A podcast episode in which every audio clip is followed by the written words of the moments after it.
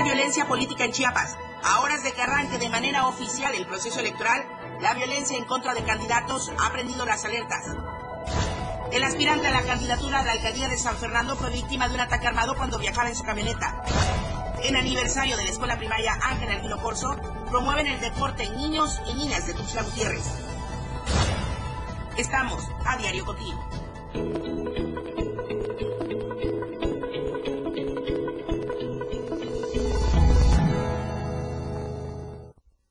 Mañana de jueves 29 de febrero del 2024. Es raro, ¿verdad? 29 de febrero, pero sí, en este 2024 nos tocó llegar hasta el día 29, en este segundo mes de este año. Bienvenidos a la información, estamos en AM Diario. Muchísimas gracias por sintonizarnos siempre desde su vehículo para trasladarse al trabajo, a la escuela con los chiquillos, hacia su casa de regreso, desde sus hogares, desde donde quiera que nos sintonice. Muchísimas gracias a través del 97.7 y del 103.7 y también a través de las redes sociales. Hoy estaremos hablando de la alerta por violencia política, justamente de este tema que nos pone en medidas eh, de precaución y de prevención sobre todo para los principales actores políticos en este proceso electoral. De esto vamos a estar hablando en unos instantes más, pero primero las recomendaciones porque ayer fue un día caótico en Tuxtla Gutiérrez, principalmente en el Libramiento Sur.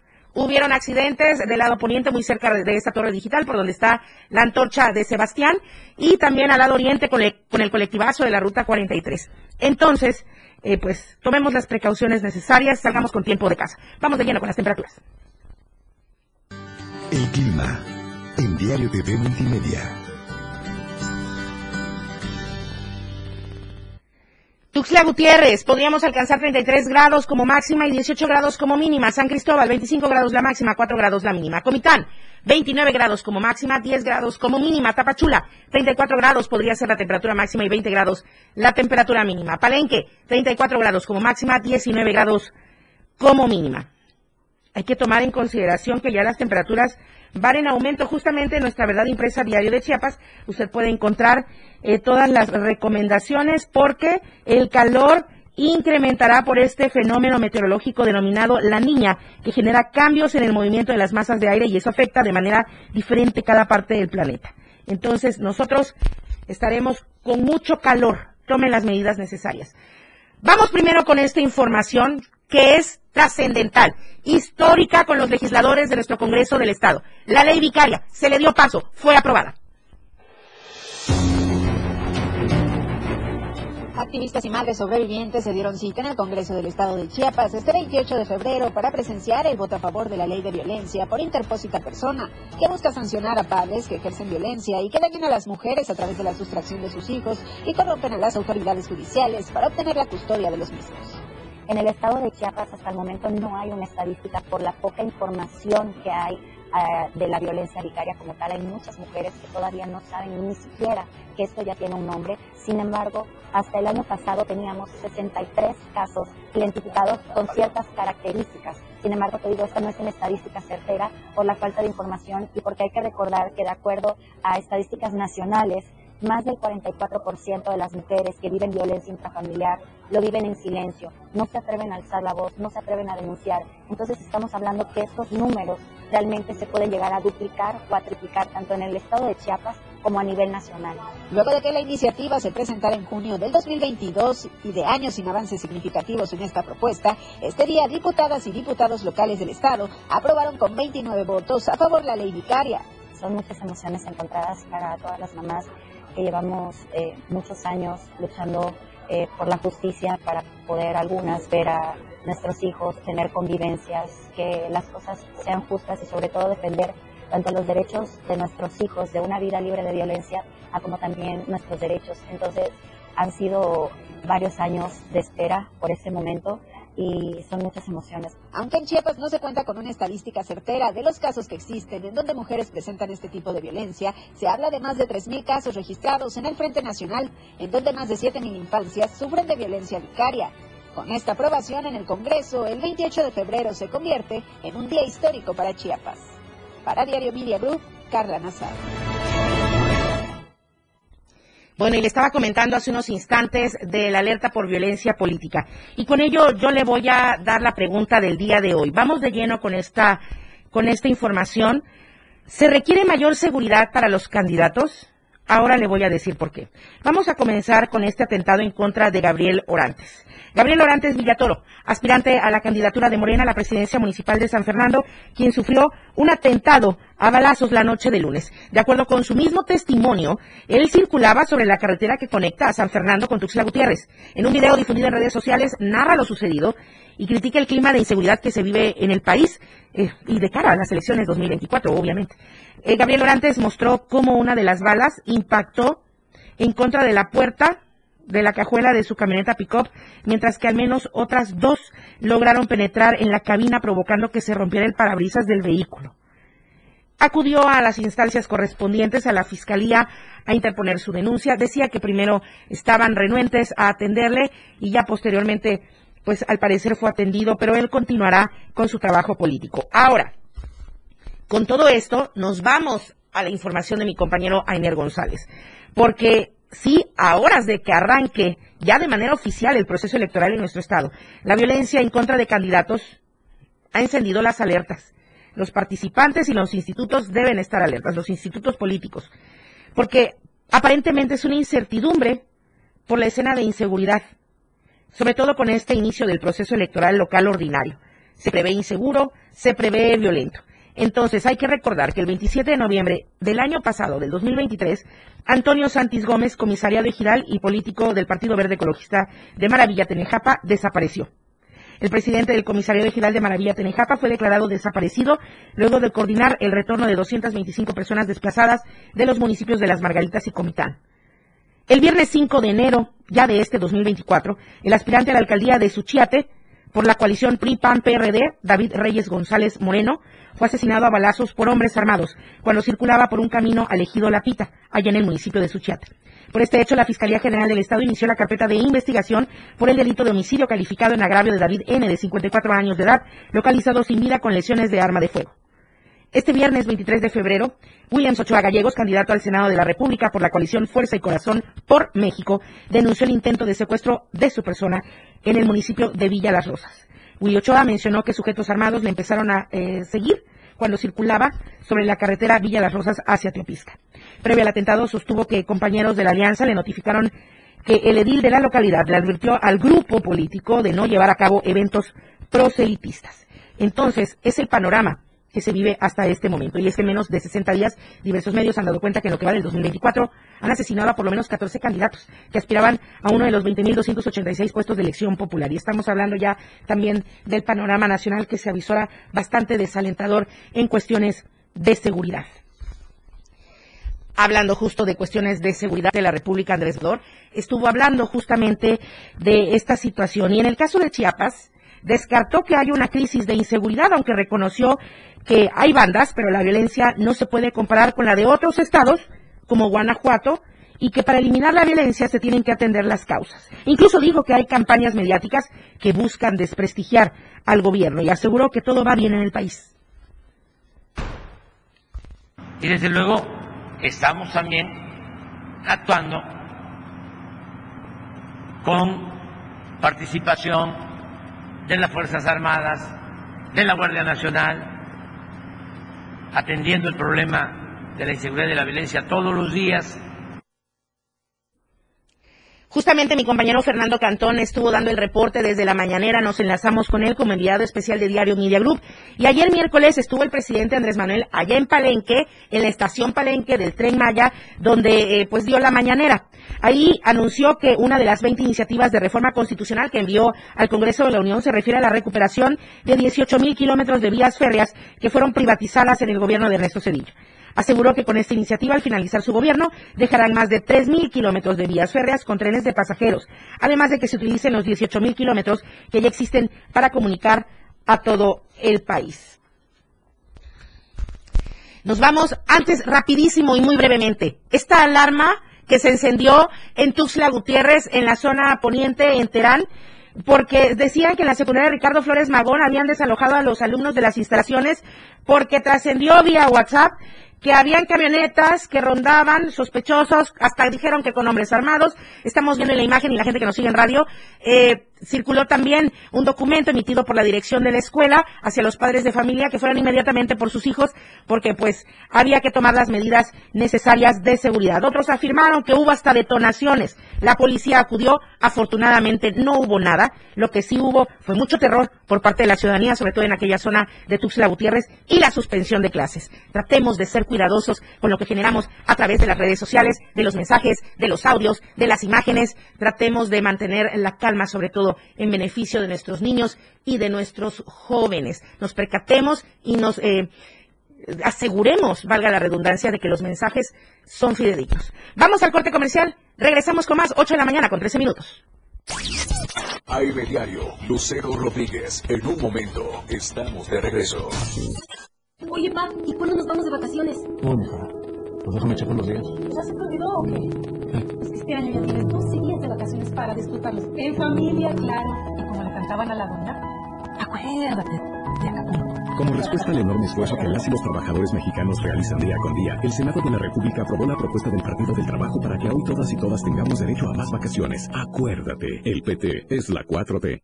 Defender una nación ordenada, unida, libre y en paz. Fue así en la defensa del INE y los poderes de la Suprema Corte. Luchamos por el regreso del Seguro Popular, las estancias infantiles y tener medicamentos para todas y todos. Apoyamos el Fondo de Emergencia de Desastres Naturales y exigimos atención a las víctimas del huracán Otis. Eso es estar del lado correcto de la historia, con un Congreso de Acción Positiva para México. El cambio positivo. PAN. Si te agreden o amenazan para limitar tus derechos políticos. Si te ocultan o niegan información para impedir la toma de decisiones. Si tratan de obstaculizar tu campaña. Si te niegan recursos económicos para el ejercicio de tu cargo. Si minimizan tus opiniones, critican tu aspecto físico o vida personal. Si no te dejan opinar o votar por ser mujer. Es violencia política contra las mujeres en razón de género. Ante estas situaciones, el INE cuenta con un protocolo de atención. Infórmate en igualdad.ine.mx y denuncia. Contamos todas. Lucero Rodríguez ya está de regreso para informarte en AM Diario. Estamos de vuelta en AM Diario y ya está en la línea telefónica mi compañero Luis Carlos Silva con la información nacional. Luis Carlos, muy buenos días, adelante. Gracias, muy buenos días. Con gusto, Lucero, amigos del auditorio, para informarles que la candidata presidencial de 2024 por Morena, Claudia Sheinbaum, recibió la instrucción de parte del INE de que tiene que bajar tres spots que ha enviado a las redes sociales debido a los contenidos pues que presentan una serie de inconformidades, una serie de irregularidades que son parte también de la escena política nacional. A través de su tipo de campaña, Claudia Sheinbaum tendrá que rehacer estos videos, estos spots, y de inmediato subirlos a las redes sociales como marca la ley electoral. Te quiero comentar que de acuerdo a lo que han, ha mencionado la 4T en el marco de estas actividades que realiza el INE, forma parte de una revisión minuciosa que hace el Instituto Nacional Electoral para evitar con ello que haya violencia de género en la campaña político-electoral. Sin embargo, Claudia Sheinbaum tiene solamente 72 horas para realizar estas actividades, tomando en cuenta que cuando la ley electoral marca los, los tiempos que están eh, señalados en la ley, estos deben acatarse de manera inmediata. Sin embargo, esta solicitud que hace el INE forma parte también de los, las expresiones que se han hecho a través de las diferentes redes sociales, además de que estos spots forman parte, dice, de una campaña sucia que en su oportunidad no se puede ni se debe permitir. Sin embargo, como te quiero comentar también, arrancará la campaña política electoral el día de mañana muy temprano y sobre todo este promocional la identifica como una eh, pues, representante de la izquierda de nuestro país, pero la consejera Claudia Zavala señaló que el spot en donde se aprecia de manera eh, pues, preponderante la imagen de Claudia Sheinbaum, candidata a la presidencia, con una posición pese a que tiene un llamado para que las legisladores y legisladores de Morena puedan apoyarla en todo momento. Sin embargo, queda muy claro que a pesar de estas circunstancias, Sheinbaum Pardo tiene todas las eh, situaciones a su favor, tomando en cuenta que es la candidata oficial, además de que el presidente de la República ha señalado en diferentes ocasiones que le dará todo su respaldo como su posible sucesor. Hasta aquí mi información, que pasen esta mañana. De muy buenos días. Muy buenos días, Luis Carlos Silva. Muchísimas gracias. Y por supuesto, el agradecimiento y el saludo a toda la gente que está con nosotros a través de las redes sociales, desde el centro del país y desde cualquier punto. Es momento de decir hola, Tapachula.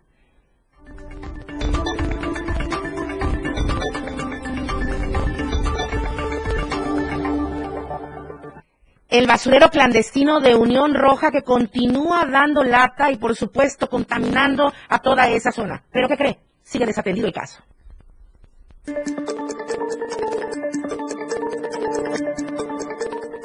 Se cumplen 10 días desde que se registró un incendio en un basurero clandestino en el ejido Unión Roja en Cacahuatán, y aunque en su momento llegaron las autoridades a tratar de apagar el siniestro, no lo extinguieron en su totalidad, pues al paso de los días las masas generaron que el humo se expandiera afectando nuevamente a los habitantes que viven en los alrededores del lugar.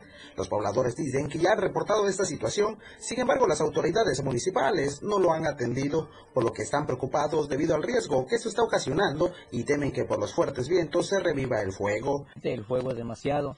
Nos afecta el humo, por ejemplo, en el caso mío como persona de tercera edad, la, mi hija, o sea, los que vivimos aquí somos afectados rápido con la vía respiratoria.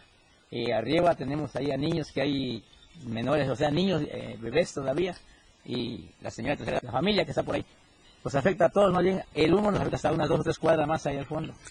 Explicaron que ya tienen reportes incluso de problemas de salud debido a la contaminación del humo, por lo que piden a las autoridades municipales y de protección civil hacer su trabajo y atender esta problemática antes de que se salga de control. Si alguna autoridad competente me escucha, que vea la forma de quitar este basurero, porque no me afecta solamente a mí, afecta a muchas personas. Esta es una vía de, paso, de tránsito y aquí, como vemos la carretera, eh, aquí pasan gentes con leña o con sus cargas, lo que traigan, vienen tienen que respirar toda esta contaminación. Pues no viene, la verdad, porque si no la gente no tiene basura para acá y van a recolectar la basura para el municipio o a otro basurero municipal.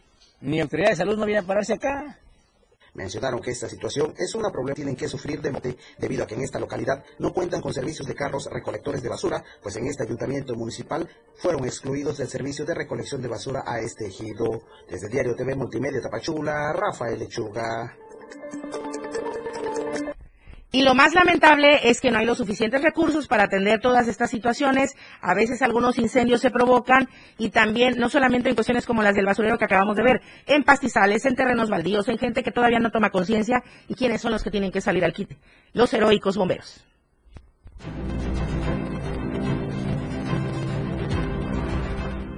Desde hace casi 70 años, los bomberos de Tapachula se han caracterizado por el trabajo que desempeñan en coordinación con sus elementos y la capacitación para salvaguardar la integridad de los tapachultecos. Para Daniel Gustavo, quien es practicante en el área administrativa y voluntario en servicios de emergencia, ser bombero significa una noble labor, ya que cada una de las personas que se encuentran en esta institución apoyan a la ciudadanía sin obtener nada a cambio.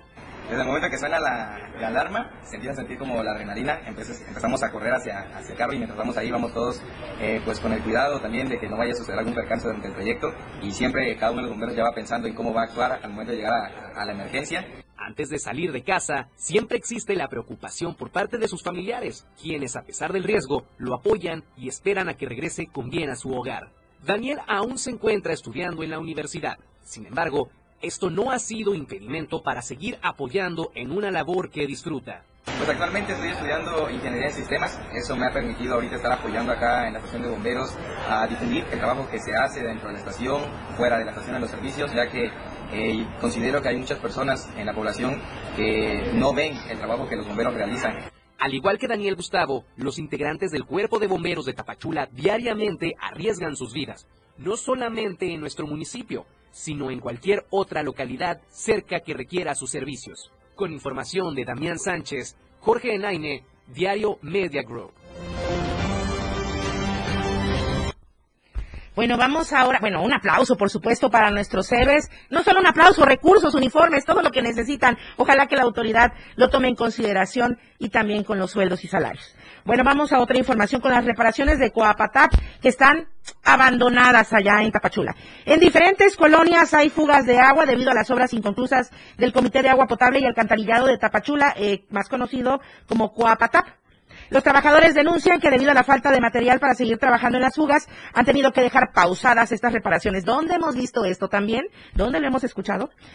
Desde hace dos meses, cerca de la Escuela Secundaria Federal número uno, se observa un remedo de trabajo con escombro. Se pone en riesgo a las personas que transitan por el lugar tanto en vehículo como de manera peatonal. ¿eh? En algunos puntos de Tapachula también hay fugas de aguas negras sin reparar. Además esto, pues contamina, obviamente. Son un foco de infección para toda la población y el desperdicio de agua potable, pues obviamente eso. Si a veces no llega el agua a los hogares y se desperdicia con las fugas y además quedan así, como usted está viendo en la imagen, la gente de radio. Mire, imagínese, en medio de la calle el montículo de escombro a medio cercado de peligro, ya está cayendo hasta eh, la cinta que según da como prevención, precaución y nada, nada, nada, nada que repara ni nada más usted se encuentra eso si va en su vehículo o caminando a media calle. Cambiamos totalmente de tema, nos vamos con más de la denuncia ciudadana. Esta que es muy importante y muy sensible también, soy Di, hay que tocarla con mucho cuidado porque estamos hablando de menores presuntamente violentados sexualmente, donde la autoridad todavía no ha atendido la denuncia de los familiares. Adelante, Soy Di, buenos días. Muy buenos días, eh, Lucero Rodríguez, saludos desde el municipio de Ocosingo, en donde lamentablemente las autoridades dejan mucho que desear, y específicamente del Ministerio Público Zona Indígena, quienes parece que han hecho caso omiso y oídos sordos a las denuncias ciudadanas y ciudadanas que se han registrado en los últimos días.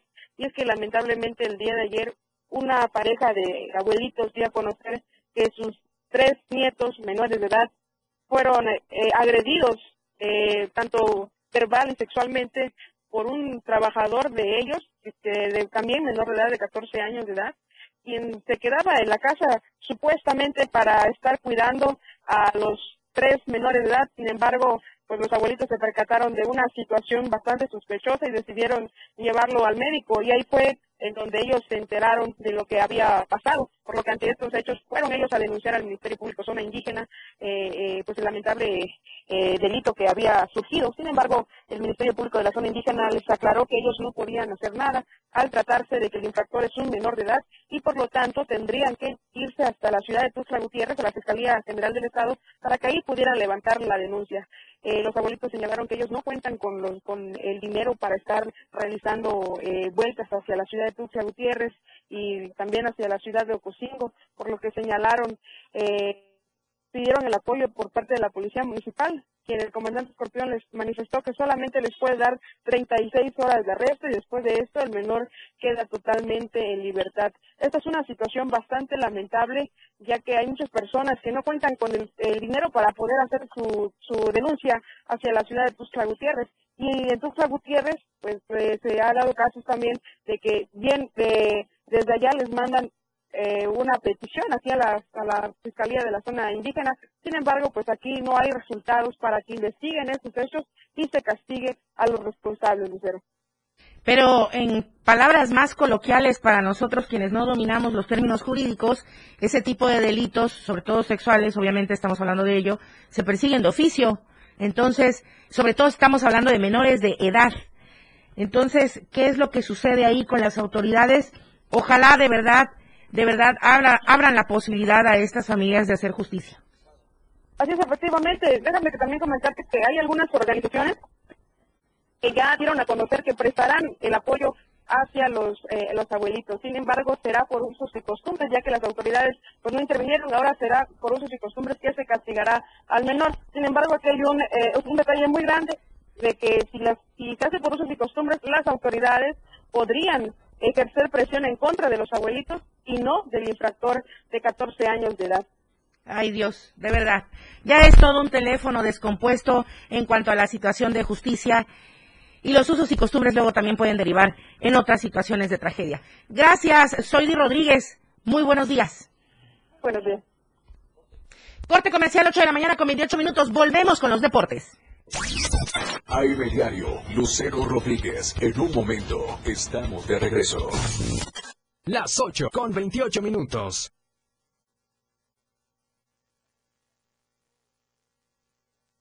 Cualquier tipo de violencia contra las mujeres que afecta el ejercicio de sus derechos políticos electorales o de un cargo público constituye el delito de violencia política contra las mujeres en razón de género. Si eres víctima o testigo de este hecho, denúncialo. Llama al 961-61-72300 o acude al Libramiento Norte Oriente 2010, Colonia El Bosque, en Tuxtla Gutiérrez. Fiscalía General del Estado, Gobierno de Chiapas. México es un país de sueños, ilusiones, esperanza y aspiraciones. Somos el país de las ideas. Nos enorgullecen nuestras tradiciones, paisajes y familias. Las y los mexicanos anhelamos a tener un país seguro, competitivo, productivo, con oportunidades para todas y todos. Vemos en la niñez nuestro futuro, en nuestros adultos el pasado, sin perder de vista nuestro presente. Nada ni nadie nos puede detener. Somos un partido de innovaciones. Somos de izquierda, la verdadera izquierda. Somos PRD.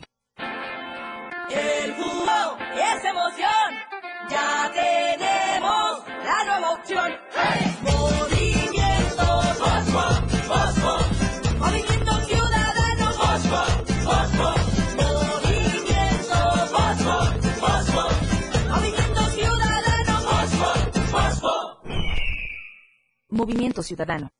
Ella ya está preparada para informarte en AM Diario. Continuamos.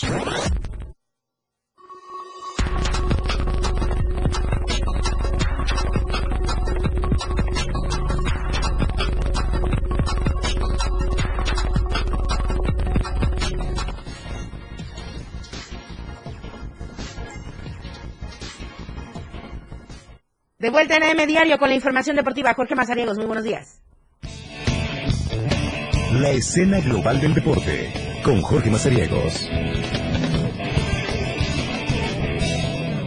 Qué gusto saludarlos en AM Diario. Vamos con la información deportiva porque se está armando ya el calendario para este mes de marzo. Mucha actividad la que se va a presentar este mes que inicia el día de mañana. Y eh, dentro de estas acciones, pues está eh, una edición más del torneo Velocidad Pura que va a presentar el Club Deportivo El Delfín. Este evento que se va a estar realizando el 24 de marzo en las instalaciones de esta institución llegará a su edición número 32. Este torneo que eh, pues ha sido eh, un emblema también de esta institución y que ha cumplido con el calendario interno del club, pues ya fue anunciado. Será a partir de las 9.15 de la mañana del próximo 24 de marzo, allá en el centro de entrenamiento del lado oriente de Tuxtla Gutiérrez, para que distintos nadadores puedan disfrutar de este evento. Están contempladas categorías como las 6 y menores, 7, 8 años, 9, 10 años, 11, 12 años, 13, 14 años, 15, 16, 17, 19 años, los Masters divididos en 20, 24 años, 25, 29, 30, 39, 40, 49,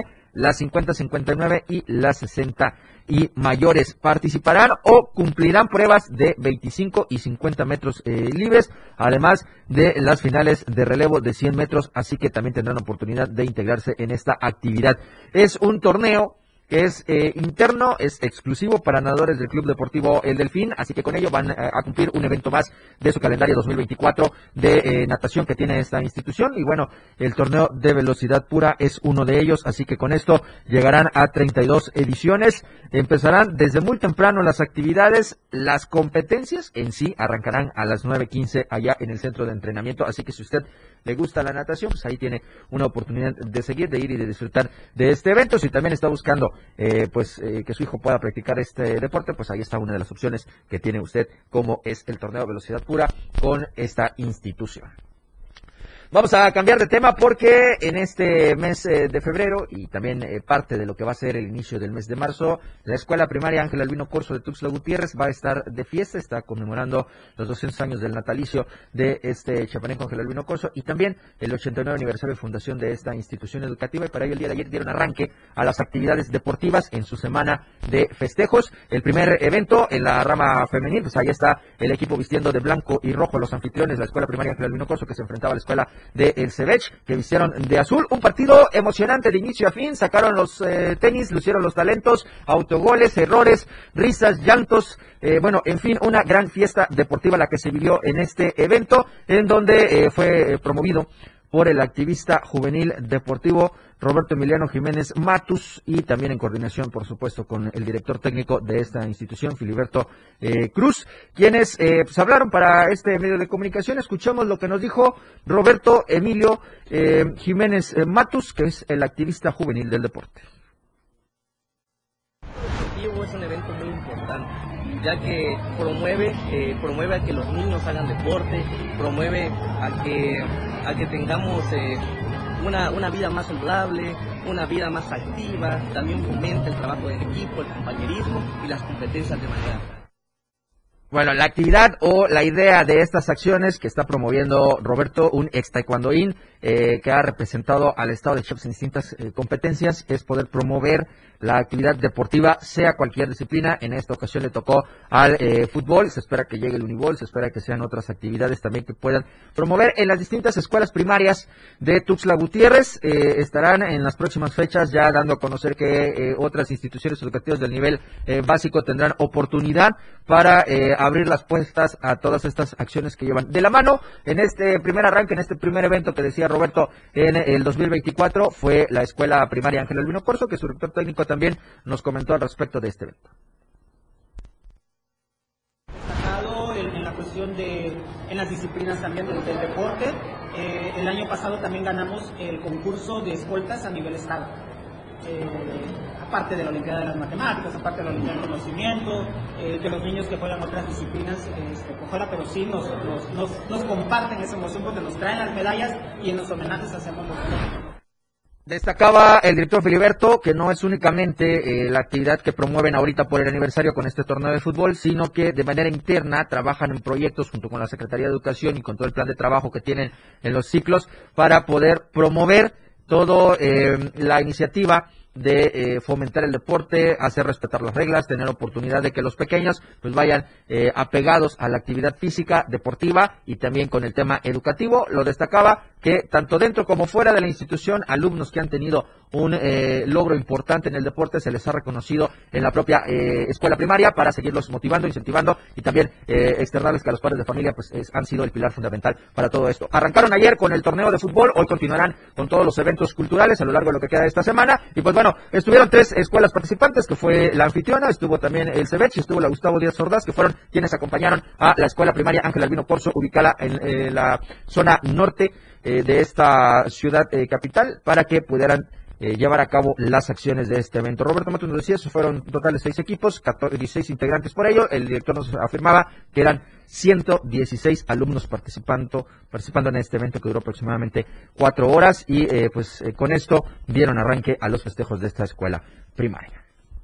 Actividades de la Liga MX se completó el día de ayer la jornada 9, ahora sí de manera oficial, después de este enredo que tuvo la Liga MX con que primero jornada 9, después jornada 5, después jornada 9, después jornada 8 y otra vez la jornada 9, pues ahora sí ya se completó este proceso el día de ayer los últimos dos encuentros que estaban eh, pendientes por disputarse dejaron su registro, el triunfo de 1 por 0 del equipo de los Tigres ante los Bravos de Juárez y el equipo de Cholos empató ante Rayados de Monterrey. Le salió barato el empate al eh, conjunto de Miguel Herrera y pues dejó ir esta oportunidad el equipo eh, regio de eh, sumar al menos tres puntos. Aún así se ponen en la cabeza de la tabla general con 19 unidades, debajo viene Cruz Azul con el mismo la misma cantidad de puntos y el Pachuca que es tercero también con 19 unidades. El resto de la tabla general ocupan América, Tigres, Toluca, Pumas, Guadalajara, Necaxa, mm, el equipo de Querétaro, León, Atlas, San Luis, Santos, Mazatlán, Tijuana, Puebla y Juárez con solo dos unidades en el torneo. El día de mañana se arrancará el trabajo de la semana 10 del fútbol mexicano. Hemos llegado a la mitad de este clausura 2024 y vamos a ver qué es lo que pinta de acá en adelante porque ahora sí, los puntos no deben de perderse. El margen de error es mínimo para todos los equipos, tanto por el tema porcentual que no hay descenso, eso sí hay que remarcarlo, pero sí el pago de más para quien es una en último lugar de la tabla porcentual, en tanto el resto de los equipos pues buscando asegurar los siete puestos que los pongan de manera directa en los cuartos de final de la temporada 2024 del fútbol mexicano y el play-in que ya se conoce para otorgar los últimos dos boletos, perdón, los seis boletos primeros y los otros dos están en la modalidad del play-in que se juegan de la posición 7 a la 10 en la liguilla del fútbol mexicano. Ahí está la información deportiva de Lucero Rodríguez, yo quiero eh, recordarte que a las 12 del día nos podemos escuchar a través del 97.7 y del 103.7 FM con la remontada, así que los esperamos Vamos a tener esta y más información el día de hoy. Lucero Rodríguez, que tengas un excelente jueves. Gracias, Jorge. Oye, pero antes de irte, yo te quiero invitar a que le demos eh, mayor relevancia a esta información que comentabas del aniversario de la primaria Ángel Albino Corso, emblemática aquí en Claro, claro, Gutiérrez. 39 años. Y de las más jóvenes. Sí, y tú hablabas de todo lo que se dio con eh, las actividades deportivas. Pero Carlos Rosales estuvo dando continuidad a todo el evento de aniversario que se dio. Vamos a ver. En Tuxtla Gutiérrez, este primero de marzo de 2024, se conmemorarán 89 años de la fundación de la escuela primaria Ángel Albino Corso Castillejos, por lo que se llevarán a cabo varios eventos, tanto deportivos como culturales, en estos próximos días dentro del plantel.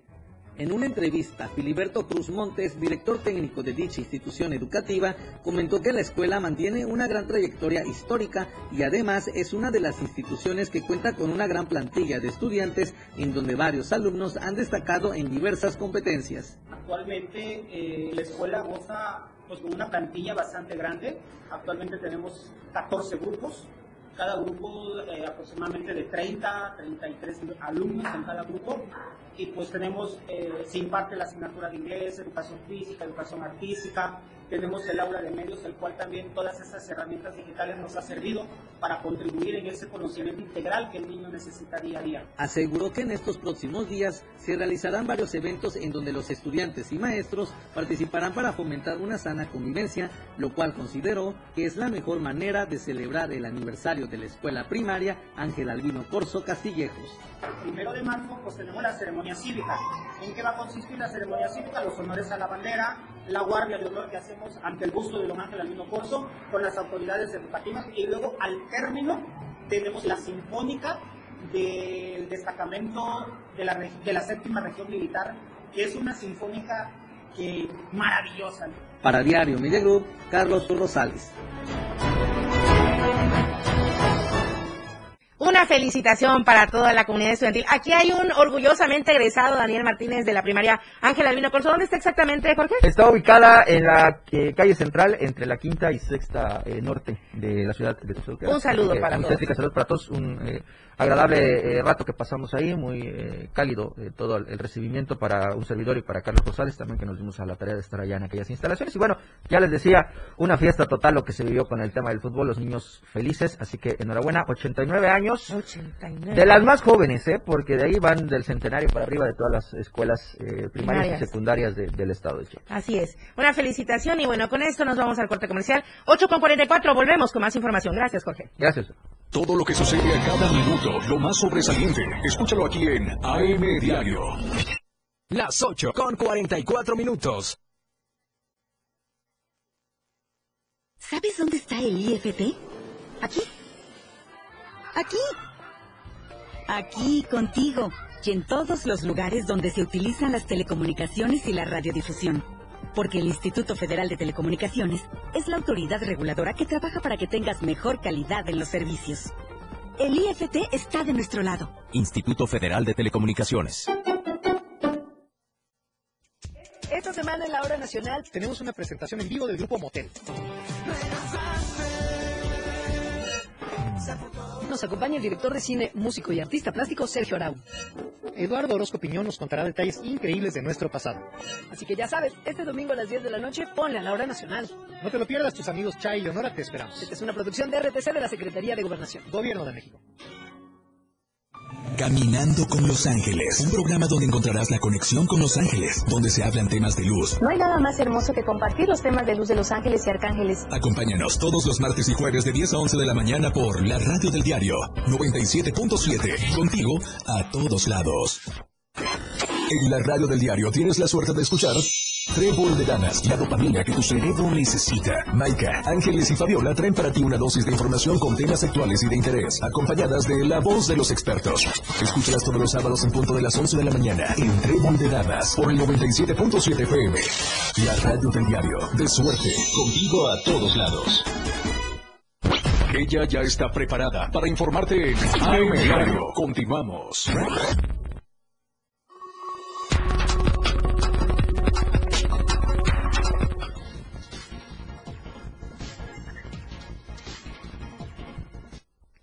Estamos listos para ir con ustedes a la zona norte selva en Palenque, justamente. Muy buenos días, Elena Lazos.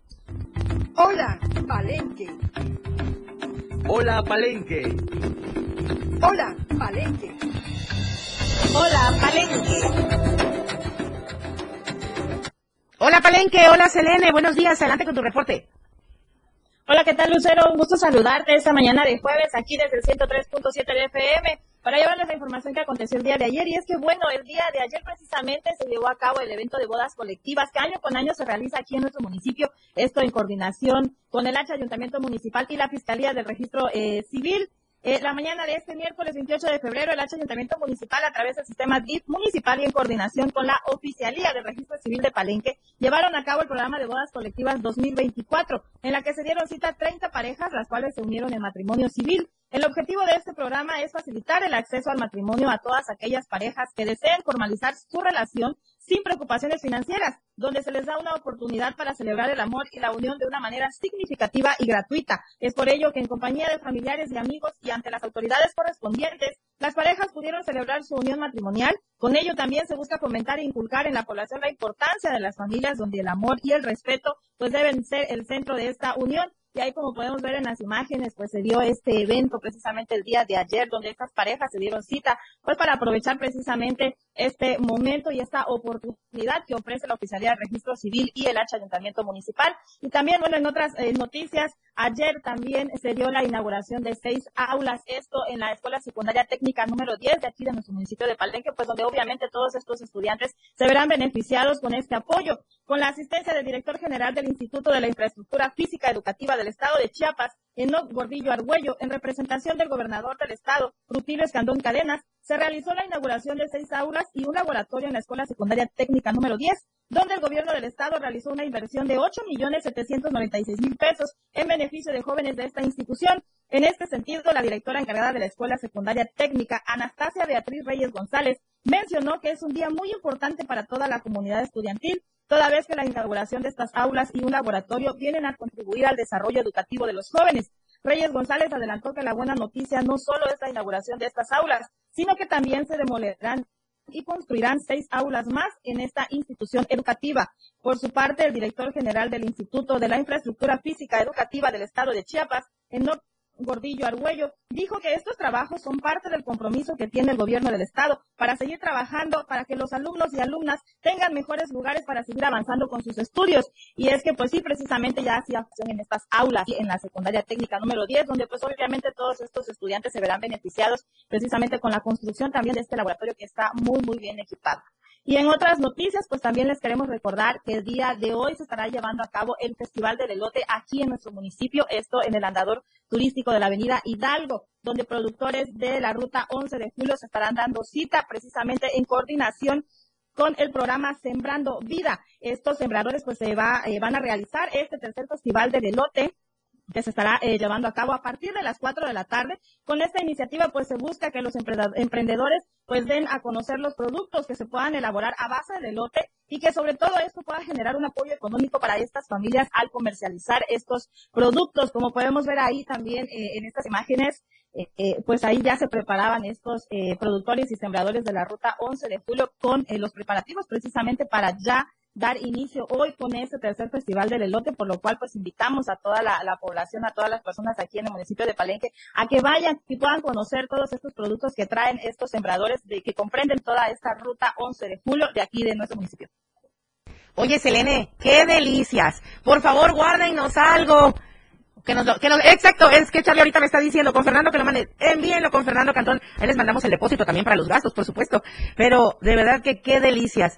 Así es que trataremos de estar en breve allá en Palenque para probar y degustar todo esto realizado, preparado con el elote. Gracias, Elene, muy buenos días.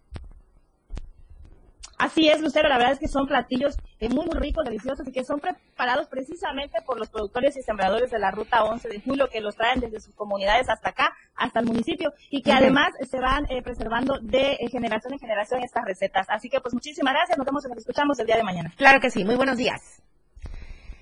Muy buenos días también a ti, Moisés Jurado. Están trabajando en lo que es la prolongación de la Quinta Norte con la pavimentación, me parece. Adelante, Moy.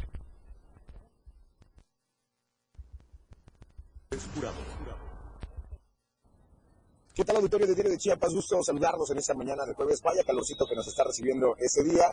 Y es que me encuentro sobre la prolongación de la Quinta Norte, justo donde se encuentra eh, la rotonda del Conejo.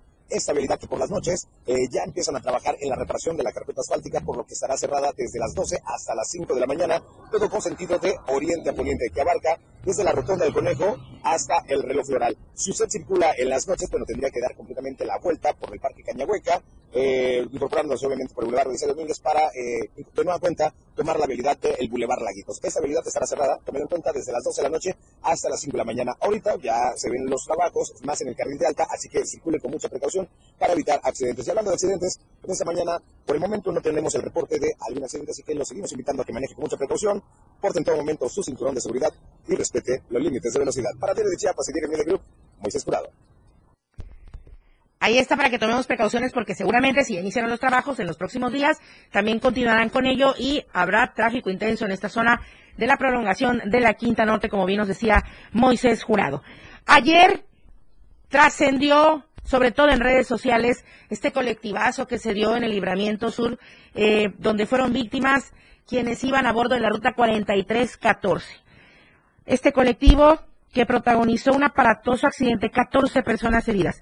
Esto ocurrió, como le decía, en el libramiento sur, a la altura de la colonia Coquelexquizán, donde este colectivo circulaba de oriente a poniente, pero al llegar a la entrada, casi a la entrada de un restaurante de mariscos, de acuerdo con los reportes oficiales, pues ocurrió con el colectivo de la marca Nissan, circulaba y entonces el conductor sufrió, digamos, una especie de descompensación en su salud. Y esto provocó que perdiera el control y se metiera en un terreno de venta de material, se estrellara contra un volteo que estaba estacionado. O sea, él perdió como el sentido, se descompensó, perdió también el control del volante y entonces el pasajero que iba al lado como copiloto decidió tratar de salvar la situación, bajar la velocidad y afortunadamente logró ver el montículo de arena que pues no totalmente le atinó porque llegó contra el volteo, pero de verdad que de esa manera se logró, se logró salvar vidas y bueno, sí hay lesionados, obviamente hay lesionados, pero afortunadamente no pasó a mayores.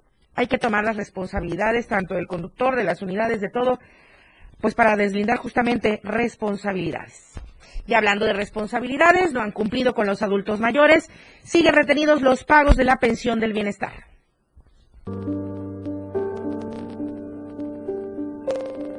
En el estado de Chiapas, las personas adultas mayores son sometidas a actos inhumanos e injustos, pese a que las legislaciones actuales pretenden mejorar sus condiciones de vida. Tal es el caso de don Belisario Herrera Ruiz, un adulto mayor, quien continúa en la lucha de poder acceder a la pensión del bienestar, luego de que sus recursos de este programa social se mantengan retenidos en las oficinas de la Secretaría de Bienestar, ubicadas en la calle Central Oriente de Tuxtla Gutiérrez. Desde hace tres años, don Belisario obtuvo un préstamo mismo que lograr pagar en un 50%, pero debido a complicaciones de salud, dejó de hacerlo y se inició un proceso legal en su contra, el cual no se concluyó de acuerdo al mismo Poder Judicial y del que nunca se le notificó al adulto mayor. Me han notificado, si no hubiera guardado el papel, pero nunca me notificaron. Y es como le digo que ellos ya desistieron de esa demanda y lo tienen en el archivo muerto allá en el Río Sábado. Pero a mí me están afectando. Fuimos con ella, fuimos con ella, me acompañó y le dieron el papel y le dijeron, ese, ya no siguieron el, el proceso, ya está en archivo muerto en regresado. Entonces hay que ver eh, un licenciado que, pues, que se interese por eso para poder traer ese, ese documento y empezar de nuevo. Pues. Pese a ello, don Belisario continúa acudiendo a diversas instancias del gobierno sin contar con el apoyo de algún servidor público para tener una respuesta, sea esta negativa o positiva. Aunque sus recursos son limitados para solventar gastos para llevar este caso en los juzgados, dijo que ha decidido contratar a un abogado, pues el recurso retenido es fundamental para poder solventar otros recursos de su día a día, por lo que no luchar no es una opción. Para Diario Media Group, Ainer González. Lista la información por el día de hoy. Por supuesto que mañana le espero a las 8 en punto de la mañana en AM Diario a través de las redes sociales. Y ahí está Charlie Solís con el control de todo para hacer la magia. Aquí en radio está Manolo Vázquez, en Palenque Adrián Jiménez y aquí en la asistencia de producción Daniel Martínez. Yo soy Lucero Rodríguez Ovilla. Muchísimas gracias. Muy buenos días oportuna y objetiva en AM Diario. La información de todo lo que acontece a cada momento en Chiapas, México y el mundo. Te lo informa Lucero Rodríguez. De lunes a viernes de 8 a 9 de la mañana. Escúchanos en nuestra próxima emisión por esta frecuencia. 977 FM, la radio del diario.